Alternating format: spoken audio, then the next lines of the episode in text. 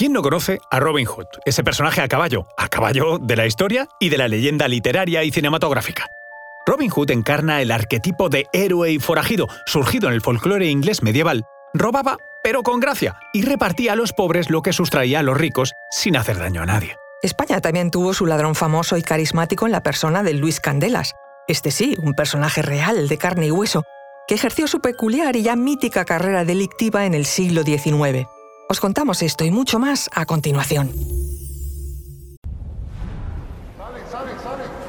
Conoce mejor al equipo que protege nuestras costas. Alerta en el mar, el jueves a las 10 un nuevo episodio en National Geographic. Soy Luis Quevedo, divulgador científico. Y yo soy María José Rubio, historiadora y escritora. Y esto es Despierta tu curiosidad, un podcast diario sobre historias insólitas de National Geographic. Y recuerda, más curiosidades en el canal de National Geographic y en Disney Plus. Luis Candelas Cajigal nació en Madrid el 9 de febrero de 1804. El país estaba en plena efervescencia política. Reinaba Carlos IV de Borbón, Europa empezaba a ser dominada por Napoleón Bonaparte y España estaba cerca de la invasión gala y la posterior guerra de independencia. Candelas provenía de una familia humilde pero sin problemas económicos.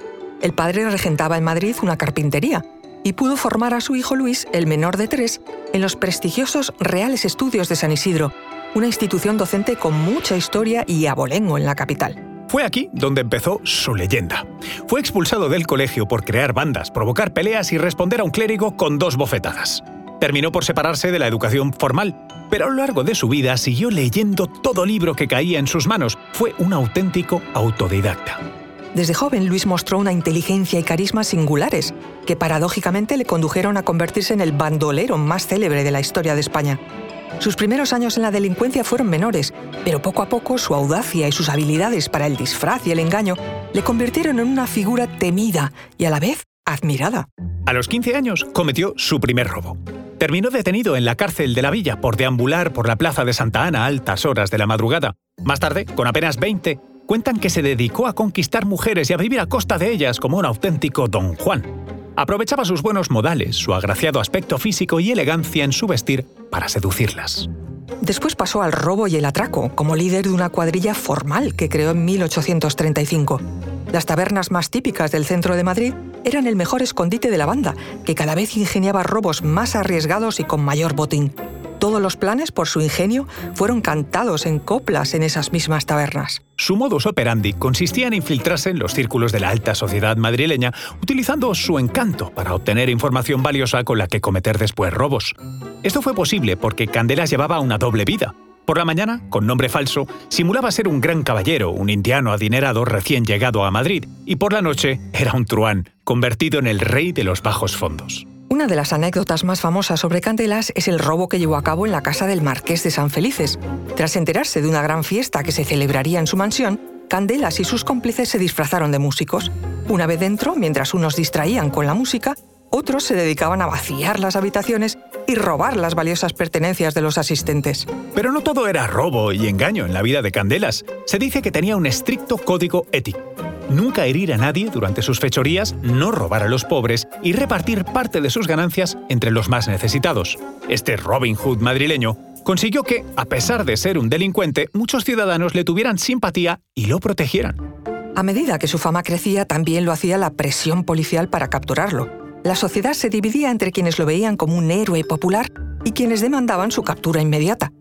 Cuentan que en una de sus estancias en la cárcel coincidió con el político liberal Salustiano Olózaga, al parecer entablaron amistad y este facilitó después la entrada de Luis Candelas en los círculos de la masonería.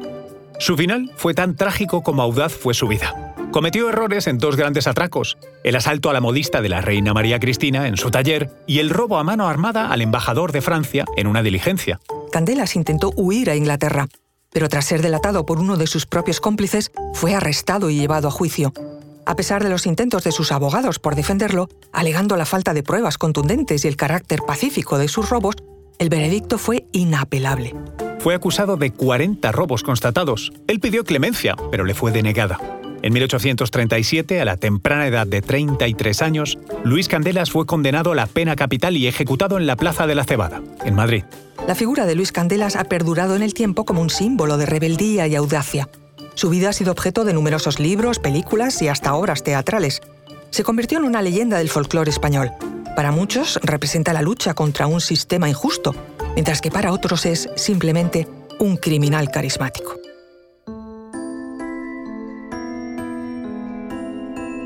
Recuerda que Despierta tu Curiosidad es un podcast diario sobre historias insólitas de National Geographic.